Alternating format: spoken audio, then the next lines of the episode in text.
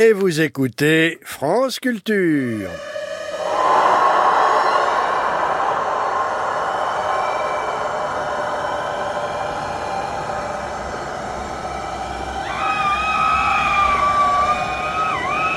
Puis le nain, accroché à la fourrure du chien, enfonça sa petite épée dans le corps de l'acrobate terrassé, Todd Robbins. Et pas d'erreur, c'est mauvais genre.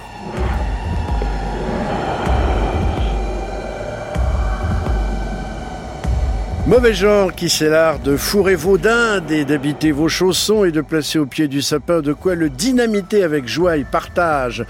Jugez-en un peu, le Père Noël des mauvais genres arrivera ce soir avec dans sa hotte un monstre mutant coréen et quelques insectes indélicats, un lanceur de couteaux mélancolique et bien sûr Saint-Nicolas et pas d'erreur, c'est Noël et vous écoutez Mauvais genre.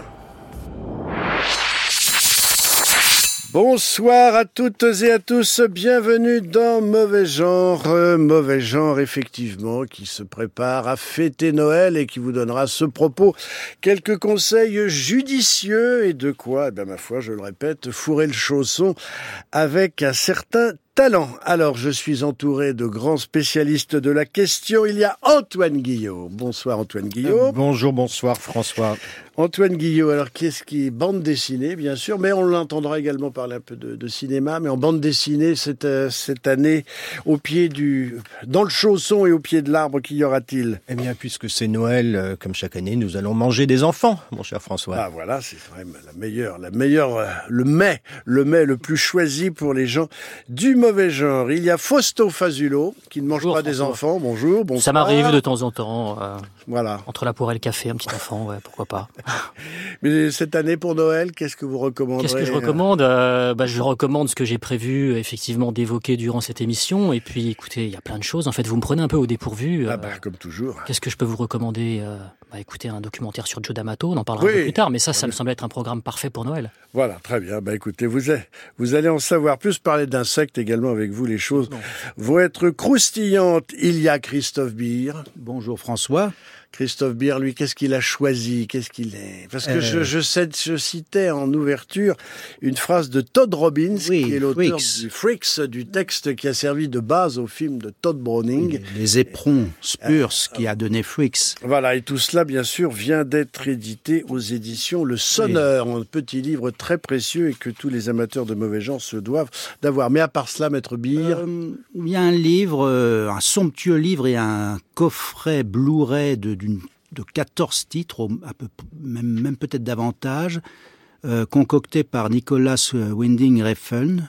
Euh, donc c'est un import, mais je, vous le, conseille chaudement, sur la famille Ormond, qui était une famille de, euh, saltimbanques venus issus du vaudeville et qui, euh, s'est lancée dans le cinéma d'exploitation. Et la fin de carrière est prodigieuse, puisque après le cinéma d'exploitation, les films de striptease, euh, les films de teenagers, ils ont exploré la veine du cinéma religieux en, en, travaillant pour des, pour des prédicateurs et des, des prêtres. Cinéma de propagande religieuse. Mais la sauce exploitation. Également d'autres mystiques euh, euh, bah, le, à l'affiche, Monsieur Beer. Comment ça, d'autres mystiques? Bah, Le bah, mystique en chef s'appelle, euh, s'appelle comment il s'appelle? Mince, je, je, je n'ai pas mis de, de, de signer dans mon ah, livre. ça y est, bon, bah, vous, vous avez toutes les missions pour euh, chercher. Oui, oui, oui, mais, mais, je croyais qu'on a, on a, on va en parler plus, plus non, en on va parler, non, je parlais de Todd Browning, donc ah, vous allez Todd parler Browning, il y a quand même un ah, film oui, mais ça, c'est notre de Mystique. morceau de résistance. Oui, voilà. Todd Browning, c'est encore un import, mais, mais franchement, il faut absolument se, se, se jeter dessus, puisque nous avons une version quasiment complète euh, de l'inconnu dans cet import, avec deux autres films. Donc on n'hésite pas. Philippe Rouillet, bonsoir. Bonsoir, bonjour. Euh... Alors avec vous, Philippe Rouillet, c'est pas des insectes, mais ouais, des... une bête. C'est une bête immonde. Une bête immonde et coréenne. Donc euh, voilà, c'est. Et puis alors dans ce qu'on n'a pas apporté, parce que la haute avait, il y, y, a quand même, il y a quand même deux intégrales, euh, l'intégrale Lars von Trier chez Potemkin ouais. et l'intégrale Anneke chez Arte pas tout à fait d'intégrale de queue parce que il n'y a pas tous les téléfilms, mais, mais là, ils ont fait l'effort de restaurer quatre téléfilms euh, qui étaient totalement inédits euh, en France. C'est vraiment, euh, c'est vraiment des coffrets d'exception. Et c'est, si on s'achète pas ça à Noël, euh, enfin, ça veut dire qu'il faut casser sa tirelire à un autre moment, quoi. Mais là, là, au moins, on peut, c'est une bonne occasion de, de demander au Père Noël. Très bien, ben vous avez tous noté euh, ce qu'il faut lui demander au Père Noël. Et en attendant, comme le dit Monsieur Bire, il y aura toujours des morts et c'est par un mort que nous commencerons cette émission.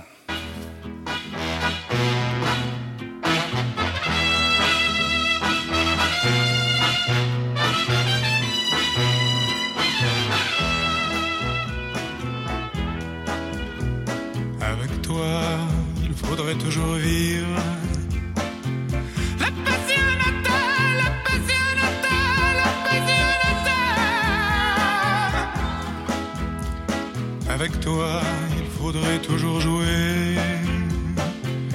La cocoméla, la coméla, comédia.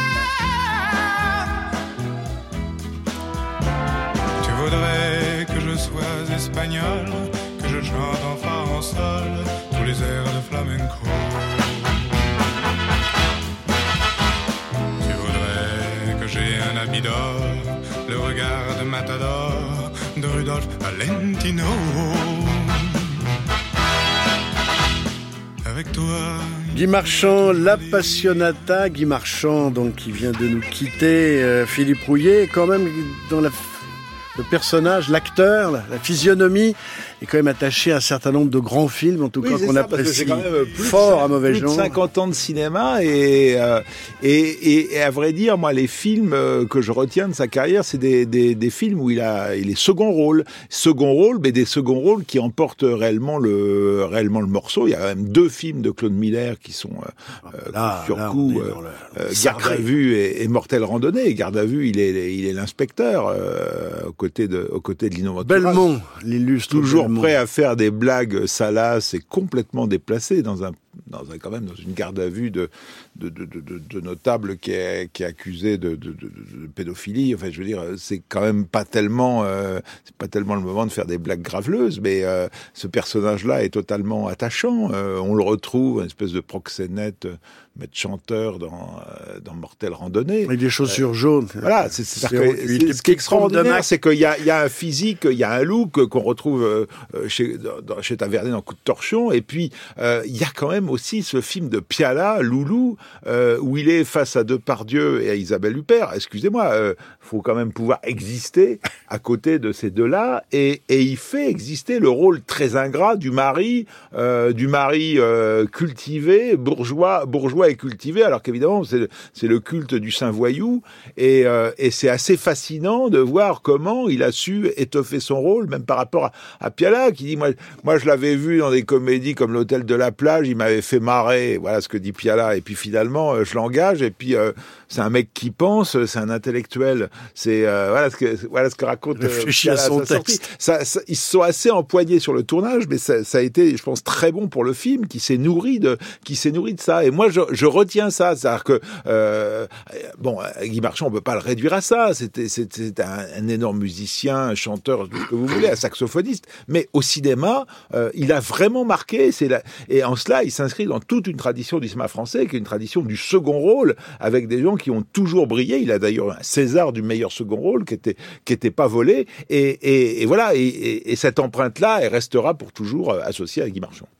Merci Philippe. Antoine? Oui, il faut dire que c'était la plus belle calvitie du cinéma français avec celle de Michel Piccoli, euh, quand même, mais qui lui donne précisément un côté euh, très français, années, euh, années 70-80. C'est pas pour rien qu'il va être un acteur fétiche de Gérard Lausier aussi euh, dans- quand, quand, quand il va faire du, du cinéma, parce qu'il ressemble presque à un dessin de, de Lausier, avec ce côté à la fois sérieux et ironique, ce côté déplaisant volontairement, et on sent qu'il y a quelque chose de très très sombre derrière. Donc moi je me souviens aussi de l'avoir vu dans un petit rôle dans, dans l'acrobate de, de Jean-Daniel Poulet, où là c'était le, le, le danseur, le comédien euh, total, enfin le, chanteur. Et puis euh, vous souvenez-vous, il joue un tout petit rôle dans euh, The Big Red One de Samuel Fuller, ce qui est quand même euh, une belle lettre de noblesse hein, également.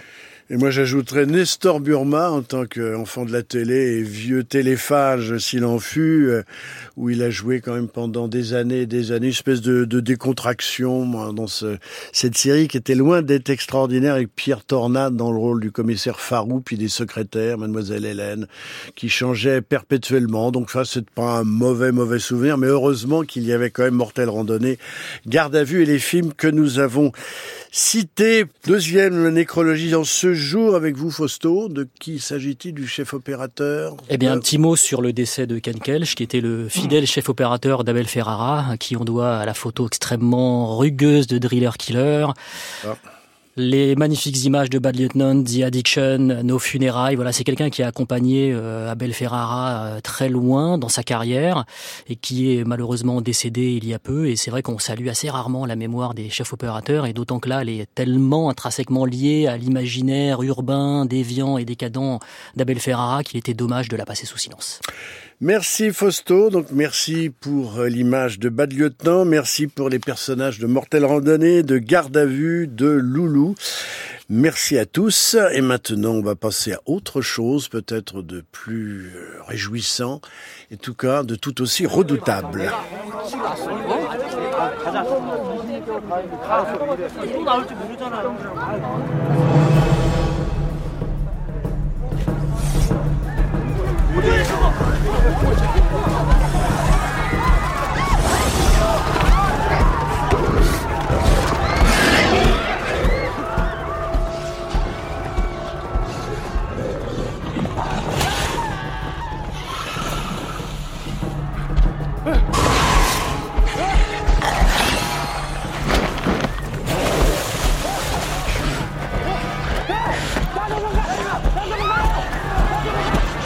Voilà, sorti en coffret méga collector, méga Vélociraptor méga collector. Le méga collector étant un monstre qui dévaste les rayons des, des ba- et les bacs des, des vidéastes.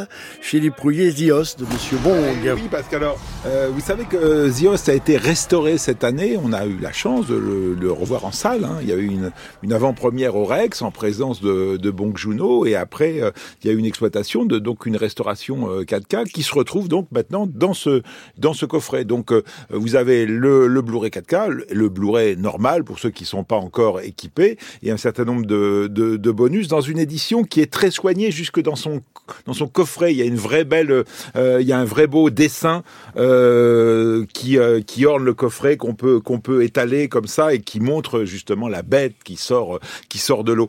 Zios, un film de, de, de 2006 de Bong Joon-ho et, et qui aujourd'hui on est content de le voir en, dans une copie euh, vraiment euh, vraiment superbe parce que c'est un film qui euh, qui supporte le temps, qui j'allais dire presque se bonifie. C'est un film que, enfin personnellement, je l'ai vu très souvent et à chaque fois que je le revois, je le revois différemment parce que c'est un film totalement hybride comme sa créature.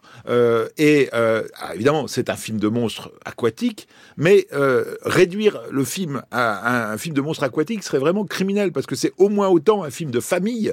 Et, et ce qui est très intéressant, c'est comment cette créature surgit Alors au départ, eaux. on peut, on peut signaler pour nos, pour nos auditeurs qui n'ont pas encore tâté du monstre qu'il s'agit d'un monstre mutant Voilà. euh, qui résulte D'une d'un expé- laboratoire expérimental. Voilà, et c'est pour ça que le film est aussi très politique, avec une dénonciation de l'impérialisme américain qui balance ses, ses, déchets, ses déchets chimiques dans le, dans le fleuve Nan. Et, et, et à partir de là, évidemment, euh, on commence par mesurer qu'il y a de moins en moins de poissons, et six ans après, euh, surgit, euh, surgit, la, surgit la bête immonde. Et quand je dis que euh, les lectures sont multiples, on peut y voir évidemment une dénonciation de l'impérialisme américain, mais aussi le fait que euh, le, ré- le régime coréen ne sait pas gérer la chose. Et, euh, et on va embarquer des innocents, on va les mettre euh, en quarantaine, et, en fait, la famille de, héros qui, va, qui, part à la recherche de la petite fille, la gamine qui a été kidnappée par le monstre et qui est, qui est stockée dans le dans, dans, dans, dans, l'antre du monstre qui est, qui est sous un pont, euh, la famille se sauve de sa quarantaine pour aller chercher, pour aller, pour aller chercher, pour aller chercher la fille. C'est-à-dire qu'il y a, il y a, il y a aussi l'image du SRAS.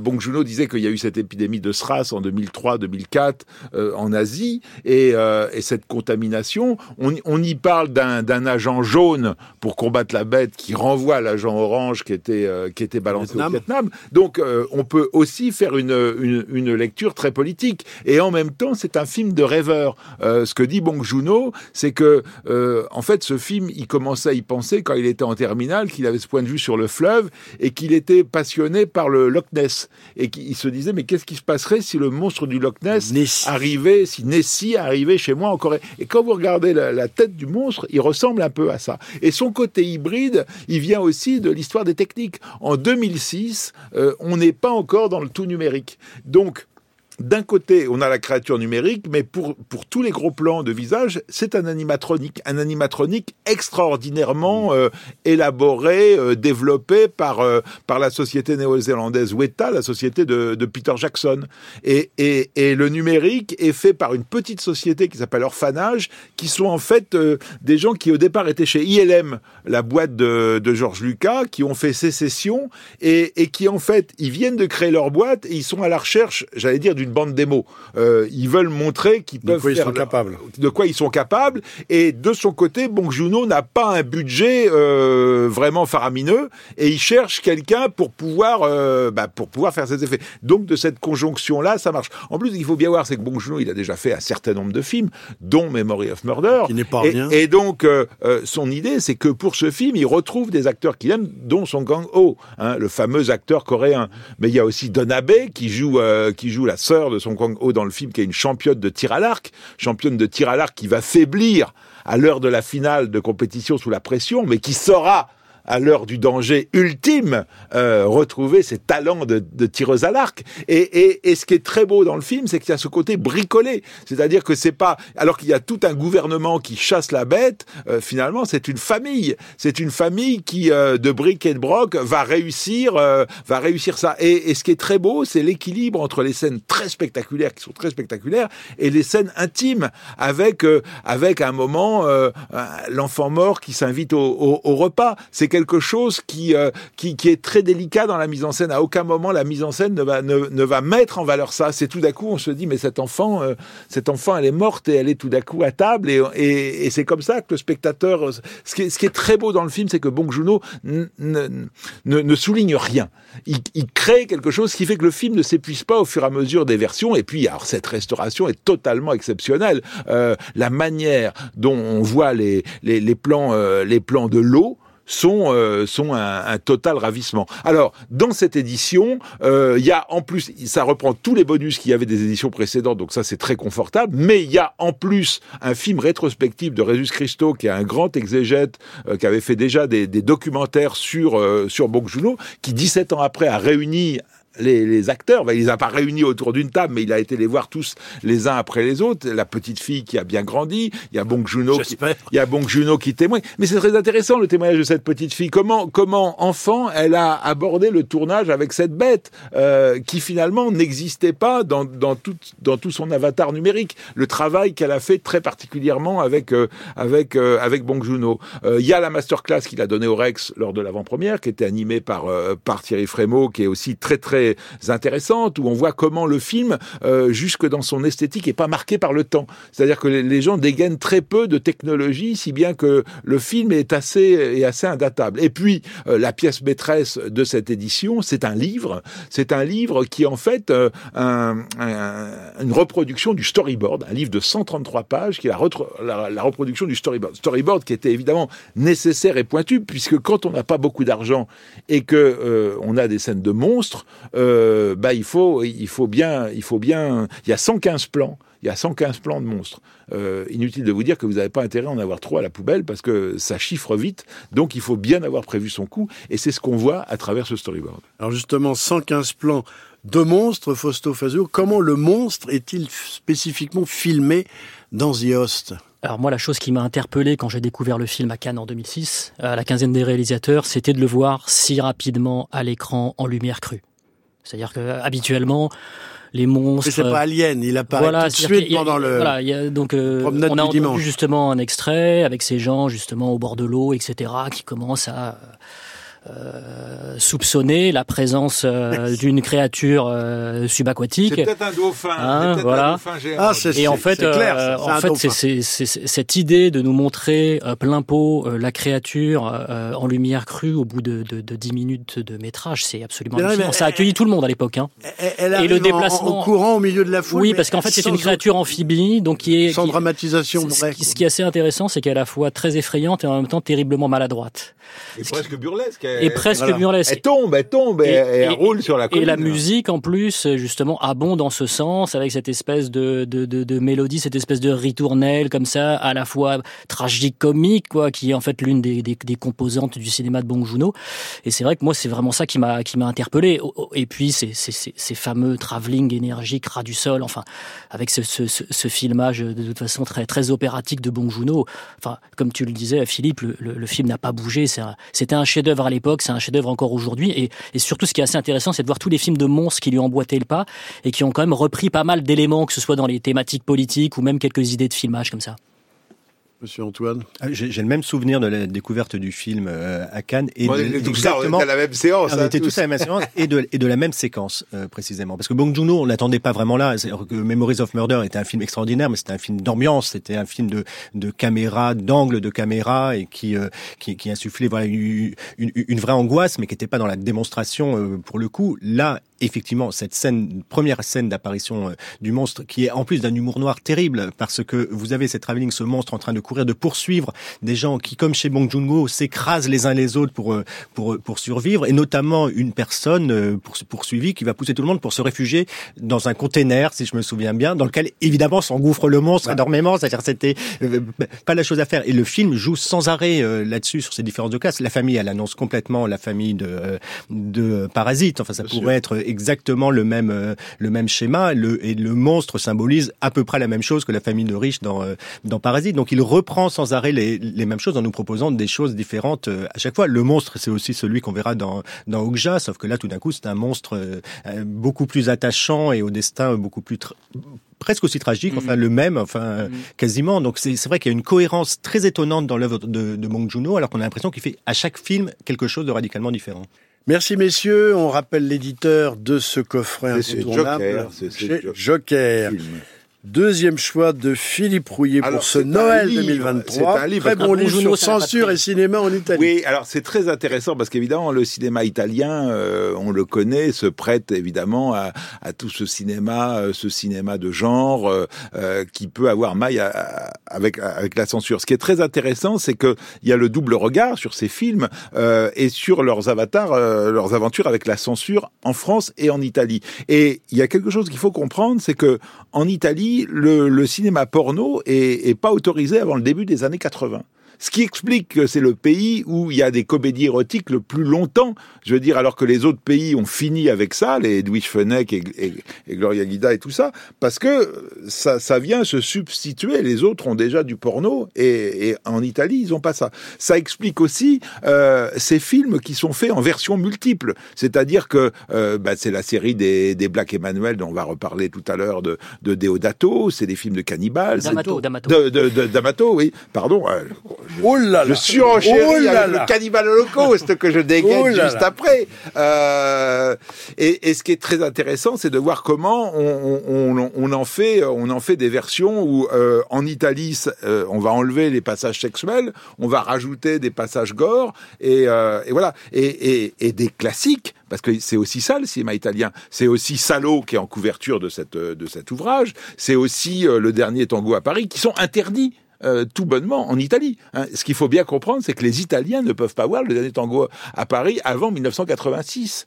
Et euh, Salo est d'abord interdit, il ressort, après il est de nouveau interdit, et il ressort, mais en version amputée. C'est-à-dire que euh, Salo, je vous rassure, aujourd'hui, si vous allez en Italie, vous pouvez voir Salo et le dernier tango à Paris et la grande bouffe dans des versions intégrales, mais c'est assez récent. C'est-à-dire que vraiment la, censure avait l'habitude de de de de de, de taillader de, de taillader choses. Et donc, ça explique aussi ce côté un peu sauvage de ce cinéma-là. Euh, ce qui arrivé, et euh, c'est pas Christophe qui dira le contraire, avant qu'on ouvre au porno en France, où on, où où évidemment, on, on, caviardait des films, euh, on essayait de, se détourner de la censure, on mettait des métrages de vaches qui regardaient passer les trains, et puis euh, tout d'un coup, crac, on avait tourné des scènes extra avec d'autres acteurs que ceux du film, c'est pas gênant. Enfin, alors, du, du coup, le, ce livre raconte aussi tous ces procès, procès contre euh, des, des, distributeurs euh, euh, qui sont un peu filous, mais aussi procès des acteurs qui tout d'un coup vont au cinéma et qui se découvrent dans des scènes porno,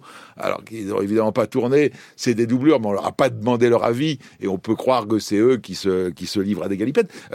c'est très très intéressant parce que à chaque fois, ce régime de censure conditionne en quelque sorte une partie de l'esthétique. Et, et c'est toujours ça qui est, qui est, qui est intéressant. Et donc, c'est aussi une balade dans le cinéma. On rappelle l'auteur et l'éditeur. Donc, euh, c'est un, un, collectif chez euh, Leitmotiv, euh, le, le, le, fanzine Darkness Cinema. Et donc, ce volume s'appelle Censure et cinéma en Italie. Il en sort un par an.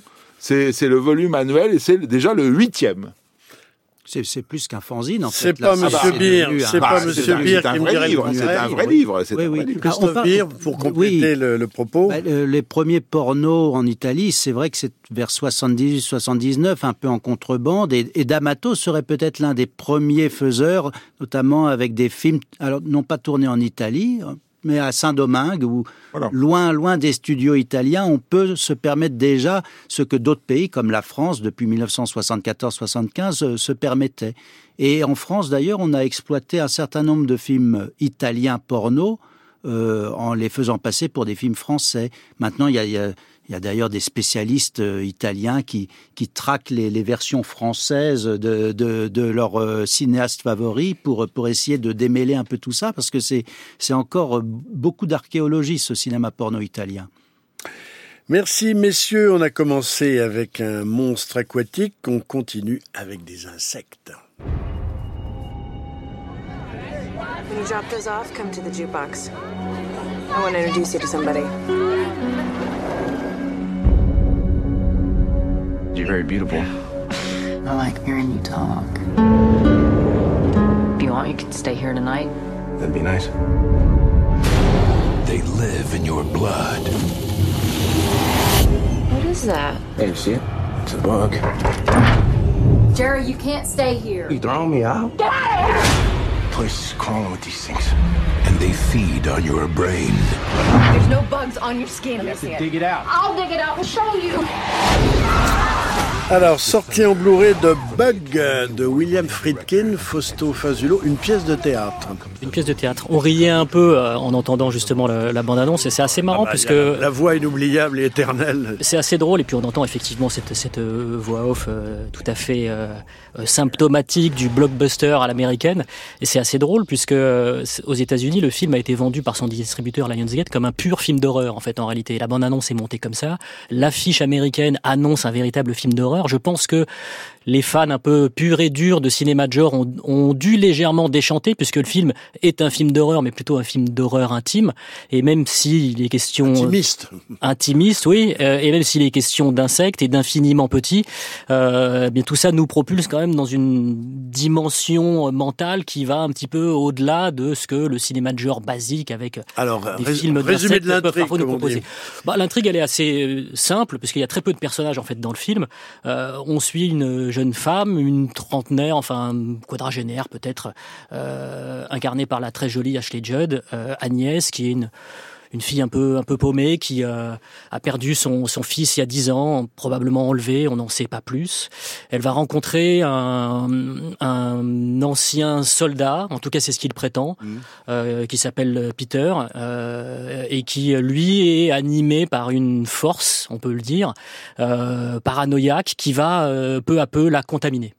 Tout Et- cela dans le rustique motel, un motel de- au milieu de nulle part. Oui, rustique, c'est le moins qu'on puisse dire, au milieu de nulle part, euh, comme euh, comme nous le montre le magnifique premier plan du film, Mhm. avec cette sonnerie de téléphone qui vient littéralement nous percer les tympans, et puis ce, ce cette espèce de, de, de plan aérien où on se rapproche progressivement justement euh, du motel. Et euh, pour moi, c'est quasiment le plan qui, comment dirais-je, nous emporte le morceau dès le départ. J'avais vu le film en 2006. C'était le film a été montré à Cannes en fait la même année que, que et c'était peut-être vraiment les deux morceaux saillants de, cette quinzaine des réalisateurs, The de Bong Joon-ho et, euh, et, euh, et, et Bug de, de William Friedkin. Et c'est vrai que ce premier plan en fait euh, nous fait dire que Friedkin n'a rien perdu effectivement de sa force de mise en scène. Même si on pouvait penser, moi j'avais un petit peu peur en fait en, allant vers Bug. J'avais un, vous parliez justement de pièces de théâtre, François, et c'est vrai que le matériau en fait scénaristique d'origine est une pièce de Tracy.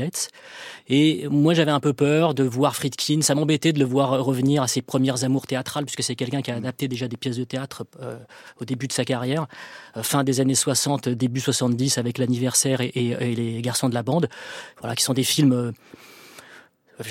Estimable, dirons oui, Estimable, mais, bon, voilà, j'avais pas envie de voir Friedkin vieillissant, euh, euh, manipuler une sorte de matériau Ah, théâtreux. D'autant que les- ces voilà. derniers films avant n'étaient pas tous merveilleux. Bah alors, Enfin, euh, moi, je, moi, je les défends ardemment quand même. C'est-à-dire que je, je- un film comme Traqué et même L'Enfer du Devoir, Traqué, oui, mais Voilà. Jade est quand même plus. euh, ouais, je, je, je suis Alors, plutôt... recentrons-nous sur les Voilà, insectes. voilà. Et ce qui est assez intéressant avec Bug, c'est qu'effectivement, Friedkin se recentre littéralement, c'est-à-dire qu'il se recentre à tous les niveaux, c'est-à-dire que effectivement, il était aux commandes de films qui étaient beaucoup plus importants, avec des budgets de 60 millions, 55 millions, que ce soit pour l'enfer du devoir ou Traqué. Et là, il a un tout petit budget, on est autour des 4 millions de dollars.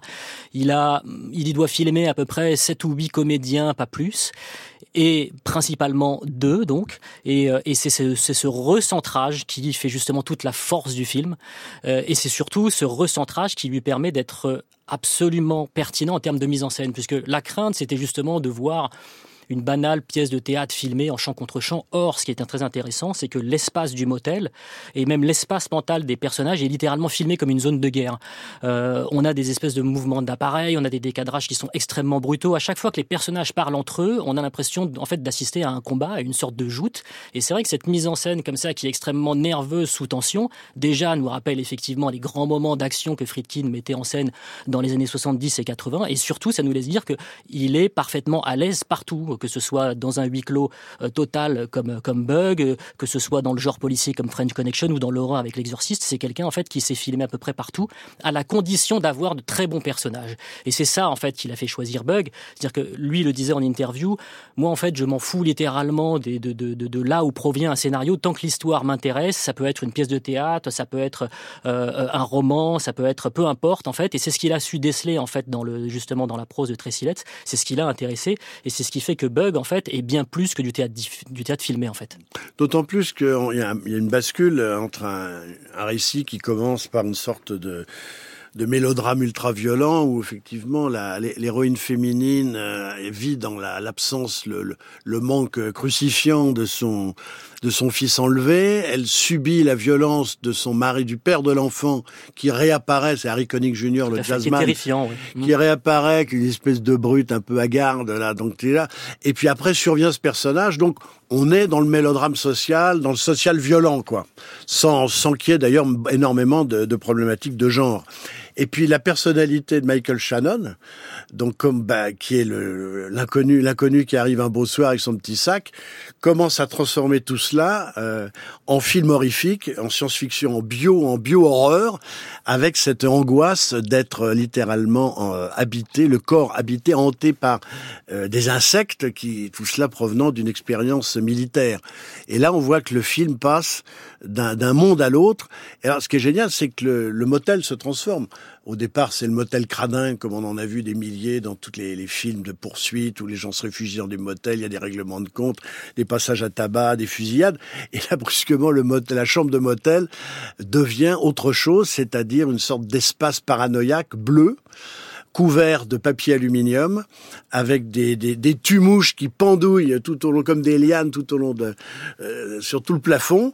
Et puis avec un objet qui est transformé en, en, en arme par destination c'est le fameux microscope qui sert à examiner soit les gouttes de sang et tout c'est un film qui, qui, qui bascule complètement entre la première et la deuxième partie oui, parce que ce qui est intéressant, c'est que c'est vraiment une, une, une histoire de, de, de, contamination globale.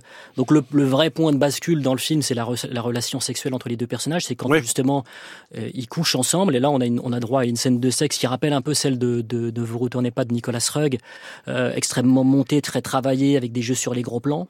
Euh, et ensuite, justement, comme, comme vous le mentionniez, il y a, y a cette idée de qui finit par contaminer l'extérieur. C'est-à-dire qu'en fait, le chaos intérieur des personnages finit en fait par contaminer l'extérieur, donc euh, sans qu'on voit la transformation de l'espace. Sans qu'on voit la transformation de l'espace. ne nous les montre pas en train de coller les bouts, les bouts d'aluminium. Ça, ça se transforme comme presque magiquement bah, il y a toujours cette brutalité dans le montage. Voilà. Euh, chez Friedkin, il y a aussi ce goût. Euh, voilà, le film commence par une sorte de d'insert en flash forward. C'est quelque chose qu'il avait déjà fait précédemment. On se souvient justement des inserts, par exemple, dans dans euh, To Live and Die in LA durant la course poursuite, où il y avait plusieurs inserts comme ça qui venaient euh, matraquer euh, l'esprit du héros incarné par William Petersen.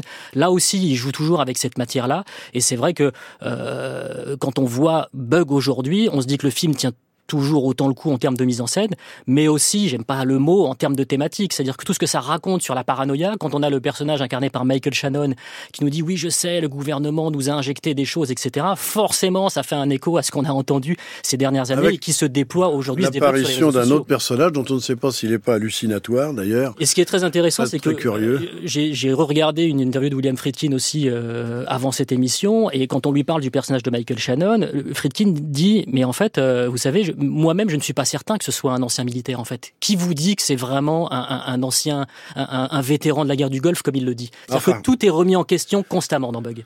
Sauf la fin, évidemment, où le dernier mot du film, c'est I love you, mais on vous en dira pas plus. Euh, documentaire. Alors, on avait parlé de censure et cinéma en Italie avec Joe D'Amato. On reste avec Joe D'Amato. Fausto. Là, là mes, mes, mes, mes amis et collègues m'ont clairement pavé le terrain, là avec euh, avec la censure en Italie et ce documentaire. C'est un parfait complément de programme au livre de Philippe, justement, Inferno Rosso, documentaire sur, euh, sur euh, Joe D'Amato, qui sort en DVD et Blu-ray. Euh, bah, Joe D'Amato, euh, effectivement, c'est peut-être l'un des cinéastes d'exploitation italiens les plus, les plus célèbres. À combien de films à un moment le film Presque 200, un peu plus de 200. Plus, plus de 200 Un peu films. plus de 200. Euh, et comme le dit justement Jean-François Roger, qui intervient dans le documentaire, le, cette, cette, cette boulimie euh, est forcément intéressante à étudier, puisque ce sont des, des, des, des metteurs en scène, euh, en tout cas ceux qui tournent beaucoup, qui finissent par respirer littéralement le cinéma. C'est-à-dire qu'ils vivent le cinéma. Ils ne tournent pas, ils le vivent littéralement.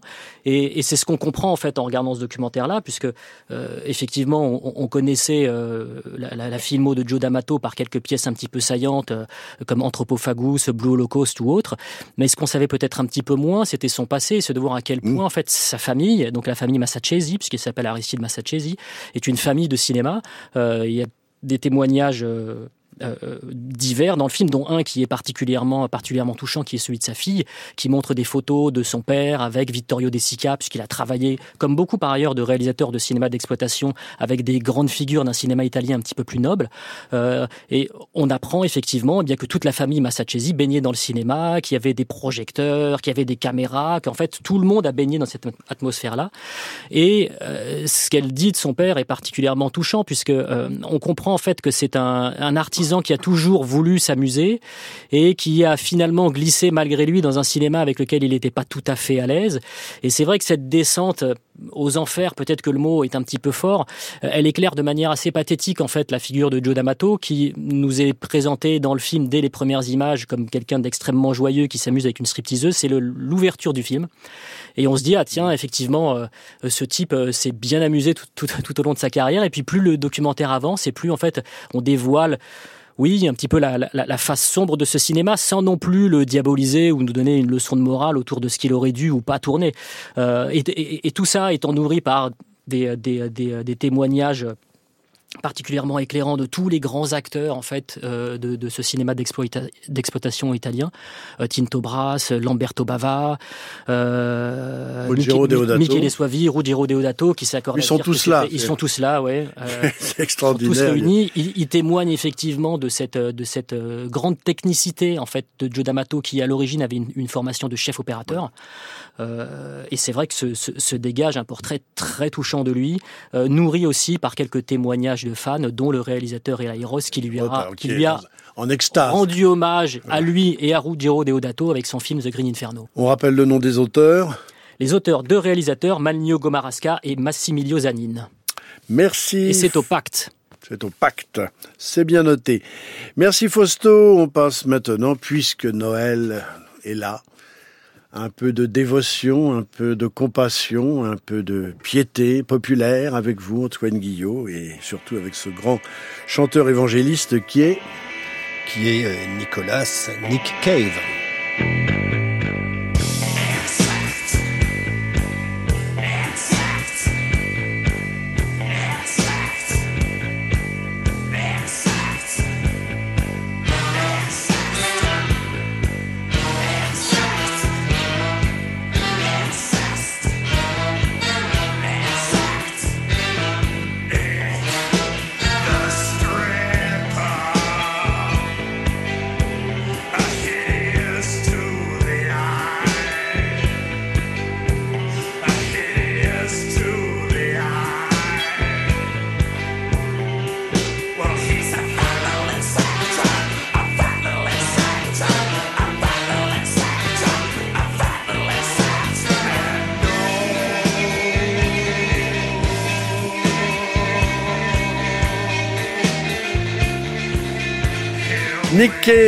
Cave pour ouvrir à l'évocation de la bande dessinée de Thierry Van Nasselt, Antoine Guillot paru au Frémoc. Oui, alors vous me demanderez pourquoi est-ce qu'on entend cette charmante ritournelle. Ah, voilà. Eh bien, c'est parce qu'elle est chantée par des enfants dans une forêt, dans ce livre tout à fait délicieux qui s'appelle La véritable histoire de Saint-Nicolas. Alors, il, il faut peut-être commencer par une mise en garde euh, à destination des parents ou grands-parents vertueux qui voudraient que leur euh, marmaille euh, connaisse la véritable histoire de Saint-Nicolas, le, le Ah. Père Noël d'origine, hein, rappelons-le, euh, qu'on fête euh, le 6 décembre dans le nord de l'Europe, euh, et notamment en Belgique. Thierry Van Hasselt, euh, je ne vous le cache pas, est complètement belge. Il enseigne la bande dessinée au Vénérable Institut Saint-Luc, où ont été formées des générations et des générations de, de grands auteurs. Et donc, il vous conte la véritable histoire de Saint-Nicolas dans des couleurs tout à fait délicieuses, pastel, un peu acidulées par moments. Donc, c'est là que je mets en garde les, les- les acheteurs de ce livre. Ne mettez pas ça forcément sous le sapin de tous vos enfants, ou alors euh, attendez à ce qu'ils fassent la révolution après avoir lu, Oui. euh, après avoir lu ce livre. Alors, c'est un livre en fait tout en aquarelle. Pourquoi en aquarelle? Parce que Thierry Van Hasselt, qui est un homme très doué, cofondateur des éditions Frémoc, euh, qui, euh, comme tout ce qui est publié au Frémoc, travaille beaucoup la matière picturale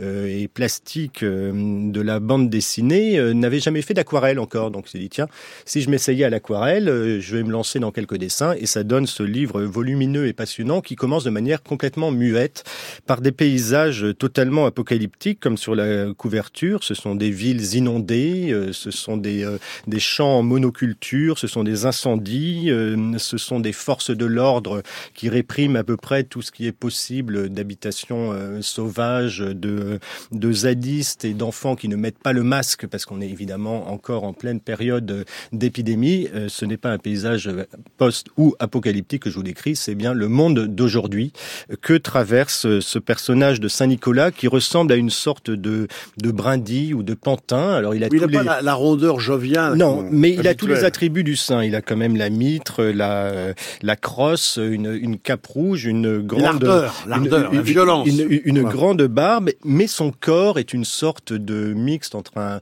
entre un cercueil et un coffre magique dont il va extraire toute une flopée de, de petits cadeaux qu'il va donner aux enfants euh, qu'il rencontre, car notre ami Saint-Nicolas est, on le sait, du côté des enfants jusqu'à ce qu'il découvre ce qu'on fait aux enfants dans le monde d'aujourd'hui comme au Moyen Âge. On les découpe et on les mange. Et à partir de là, le saint tout à fait bonhomme qui traversait avec placidité euh, les, les décors infernaux que je vous ai décrits commence à s'énerver un peu. Euh, s'énerver un peu, c'est mettre le feu à l'intégralité du restaurant où on mange ses enfants, où on croise aussi bien Trump, Poutine que Macron et quelques dirigeants belges qui nous sont moins connus, mais euh, ça parle tout de suite euh, au, au lecteur belge. Et à partir de là, le livre devient complètement dément. D'abord, il se met à parler, parce que le but de ce livre, c'est aussi de donner la parole aux enfants, mais euh, ce n'est rien moins qu'une révolution enfantine euh, qui va, qui va euh, s'opérer. Alors, ce qui, est, très frappant avec ce livre, c'est que on a un sentiment d'étrange familiarité quand, quand, on le lit, parce qu'il utilise beaucoup des images contemporaines, les plus violentes qu'il ait pu y avoir sur le plan symbolique, comme ces enfants à Mantes-la-Jolie qu'on avait agenouillés pendant des révoltes lycéennes, avec ces commentaires, enfin, des enfants qui se tiennent, qui se tiennent sages, je crois, et ça brasse en fait beaucoup de choses qu'on a dans la mais qui sont complètement articulé dans un mouvement de, de, révolte graphique en fait qui est tout à fait euh, passionnant. Le tout est dessiné très finement avec la plus petite pointe de rotring euh, possible et surtout mise en couleur d'une façon sublime. Alors le livre, si vous l'achetez, n'oubliez pas de euh, déplier la jaquette parce que comme chez Chris Ware, vous avez un bonus et si vous le dépliez, vous avez une sorte d'énorme feuille comme deux à trois collées l'un à l'autre qui font un tableau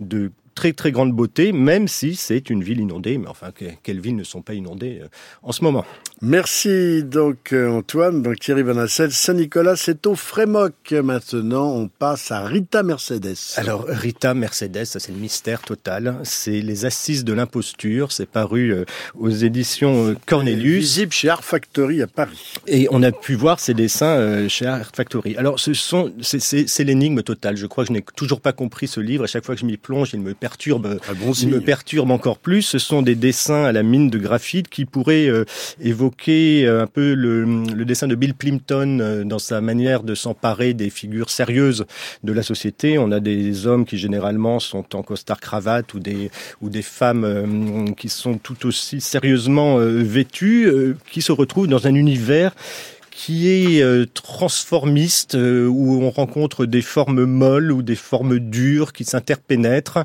euh, qui les contaminent et qui sont entièrement muettes, sauf que non, il y a un alphabet étrange d'une langue inconnue qui vient de, qui vient de très loin, donc vous aurez l'interprétation que vous voudrez, et surtout c'est en rapport avec un petit titre qu'il y a en dessous, et c'est la collision en fait entre les deux qui nous interroge encore plus, ça peut s'appeler Boudry en cuisine, Bonne conduite, Les petits pains, le dernier essai, L'illusionniste, qui sont en fait, le, plus charmant dans cette histoire, c'est la postface, où, on nous explique d'où viendrait ce livre. Alors, euh, il y a des légendes, il y a douze légendes possibles. Ce serait soit une illustratrice qui s'appelle Prody Pierce, qui aurait trouvé dans un vieux grenier une malle oubliée avec des notes et des écrits et des projets de romans d'un certain Helme Saint-Feu, dont elle aurait redessiné les couvertures. Sauf que la version d'après, c'est pas du tout, euh, c'est Helme Saint-Feu là qui raconte que cette Prody Pierce a complètement plagié les couvertures précédentes et a voulu se, se l'approprier. Mais il est possible aussi que ce soit des planches en fait qu'on montre chez les psychiatres pour voir quelles seront la, quelle sera la réaction euh, des patients, etc. En fait, c'est un livre inépuisable. Vous pouvez vous y, euh, vous y plonger selon votre état d'esprit. Ça vous réjouira ou ça vous provoquera des envies de vous foutre par la fenêtre. C'est donc un livre précieux à mettre sous le sapin. Euh, ça s'appelle Les Assises de l'imposture. C'est chez Rita Mercedes. Deux mentions encore euh, Deux mentions, vous rigolez, j'en ai encore plein. Euh, si vous voulez voir des expositions, il y en a plein en ce moment des expositions de bande dessinée. Si vous avez raté celle de Julie Doucet à Angoulême, elle est en ce moment chez Anne Barrault. Si vous voulez voir Posy Simmons, la, la dessinatrice très british, euh, vous avez une exposition en ce moment à la BPI avec notamment ses premiers dessins à l'époque où elle vivait à Paris et elle dessinait comme Nino Tico dessine maintenant. C'est très très surprenant. Vous avez une exposition, alors là vraiment Noël, un chant de Noël de Charles Dickens illustré par Manuele Fior. Qu'on avait reçu. Ça, c'est de très grande beauté et c'est en ce moment à la Galerie Martel. Mais s'il y a une exposition à voir exceptionnelle, il faut aller à Bruxelles chez Hubert Ibren. Vous savez qu'on fête les 100 ans de Maurice euh, cette année. Il était né en début euh, décembre euh, 1923. Euh, Maurice 100 ans, 100 œuvres, 100 planches de Lucky Luke qu'on ne voit jamais parce qu'elles sont déposées dans des coffres en Suisse. On les avait vues à un moment euh, dans une exposition à Angoulême, mais là ça a été sorti euh, des coffres et c'est de toute beauté. Et ce qui est de plus par rapport à l'exposition qu'on avait vue à Angoulême, ce sont les couvertures. On n'avait jamais vu les originaux des couvertures de Lucky Luke. Souvenez-vous euh, du chasseur de primes avec Lee Van Cleef, son air terrifiant. On voit comment c'est fait à la mine de, plomb rehaussé d'encre noire, c'est sublime. Et surtout, la fameuse dernière de couverture de Lucky Luke, l'homme qui tire plus vite que son ombre, qui tire dans la, dans la palissade, et eh bien vous verrez qu'il y a des vrais petits morceaux de bois qui sont découpés et collés sur la planche pour faire la, la fameuse palissade. Le tout est accompagné d'un catalogue où euh, tout ça est reproduit avec une centaine de textes aussi euh, de gens du monde entier invités à s'exprimer sur Maurice. C'est assez génial et vous avez un peu de temps encore puisque c'est jusqu'au 24 janvier, je crois. Merci. 27, 27 janvier. 27 janvier. Alors moi, je recommanderais à titre des expositions à Paris à la librairie Les Yeux Fertiles, à la galerie Les Yeux Fertiles au 27 rue de Seine, l'exposition de Mr. Joub, ce sont des collages, Hôtel Moderne, collages en forme de fabulation. Et vous retrouverez bien sûr toutes ces indications sur le site de Mauvais Genre, France Culture.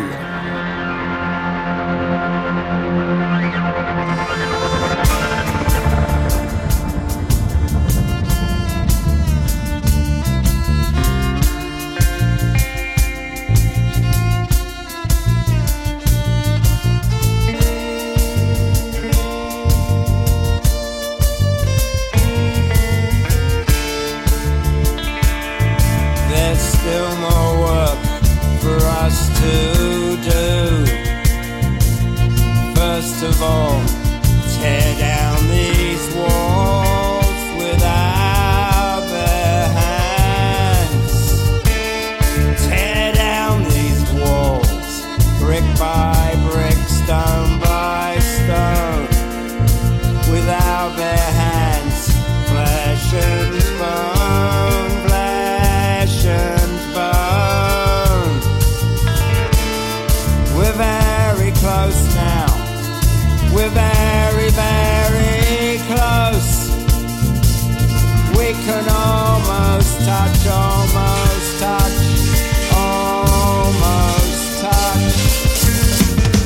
on termine ce mauvais genre spécial Noël 2023 avec euh, le maître Beer. Euh, on commence par qui? Ted Browning ah, ou oui, les Ormeaux? oui, oui, parce que Todd Browning, allez.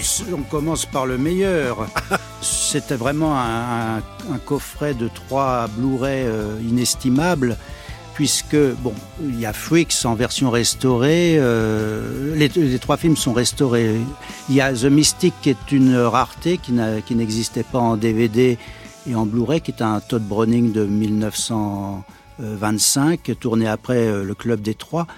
Mais je veux surtout mettre l'accent sur euh, l'inconnu, The Unknown, un des huit ou neuf films que Todd Browning a, a réalisé avec euh, son acteur fétiche Lon Chaney puisque nous ne connaissions jusqu'à présent qu'une édition chez Warner qu'on peut qualifier quand même de très médiocre.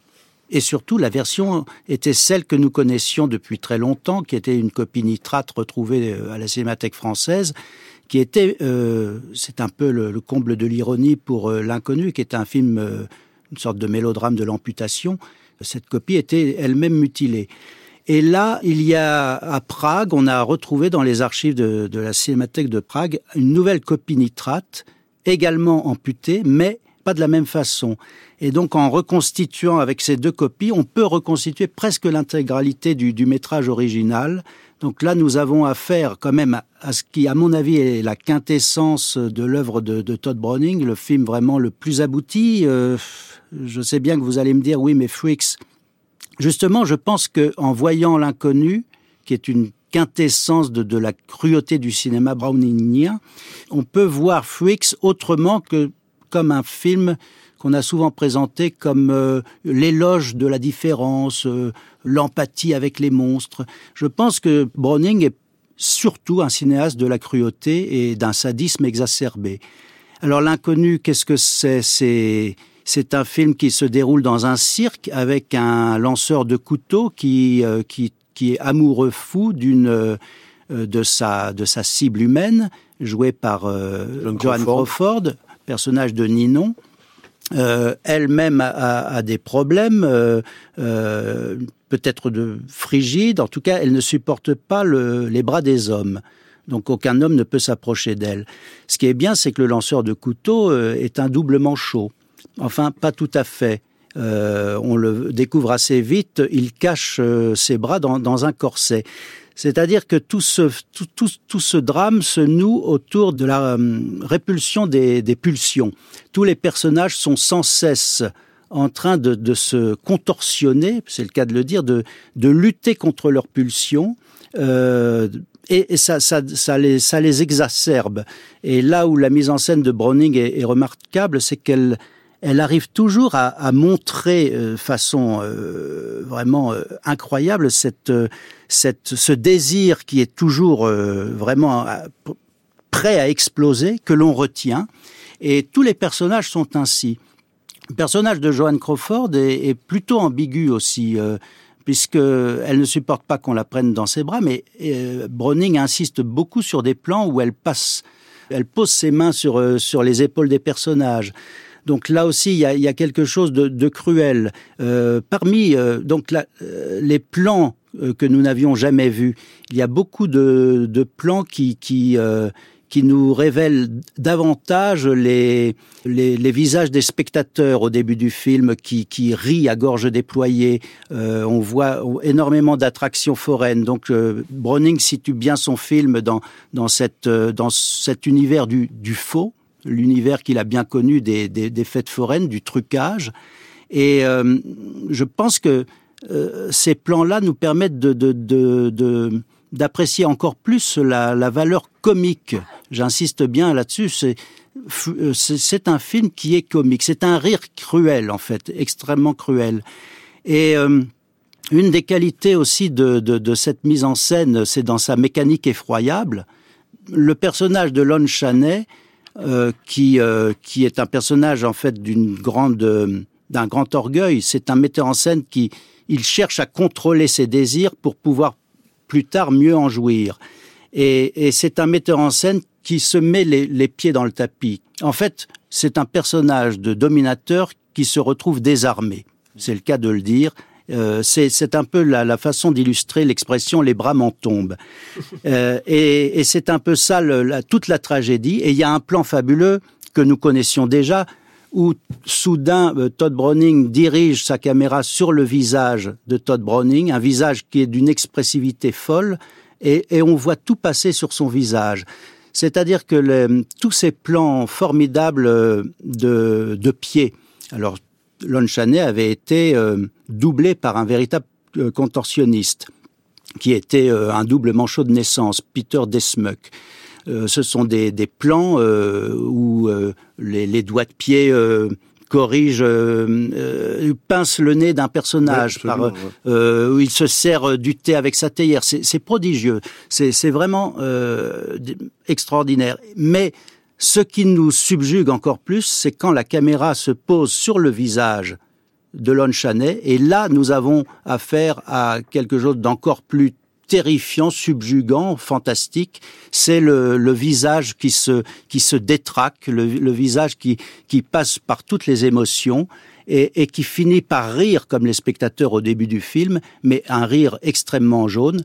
Ce personnage a tout manigancé et n'a pas compris par naïveté que sa mise en scène allait se retourner contre lui. Merci Christophe. Deuxième, euh, alors là le temps nous presse. Deuxième mention. Oui, bah, j'en ai parlé en, en début d'émission. Euh, le nom de, de, ce prédicateur qui euh, qui euh, qui a qui a découvert euh, euh, les, la famille de, de, de ces, ces, exploitants, les hormones, June et Ron Ormond, s'appelle Estus Pinkel, un évangéliste qui, euh, qui s'est pris de passion pour le cinéma dans les années 70. Et il y a notamment un film insensé euh, réalisé par la, famille Ormond avec ce prédicateur qui s'appelle The Burning Hell où il, euh, il, il s'adresse à la fin du film au spectateur en disant vous allez sortir de cette salle et sans croire en Dieu, vous allez brûler en enfer, votre âme va être rongée par les flammes, je vous prie de croire en Dieu, etc. Bon, c'est un livre colossal, de vraiment un, pavé, comme euh, Winding Refn nous en avait déjà concocté euh, à deux reprises, notamment pour euh, Andy Milligan. C'est l'auteur Jimmy O'Donoghue qui a écrit également ce livre, c'était l'auteur du Milligan. Donc ça s'appelle The Exotic Ones, c'est dans la maison d'édition Indicator de Monsieur Winding Refn. Donc c'est un import Comme euh, comme le Todd Browning, euh, je n'ai oublié de dire que c'était Criterion. C'est Criterion, oui. Voilà, je suis l'homme des imports ce soir.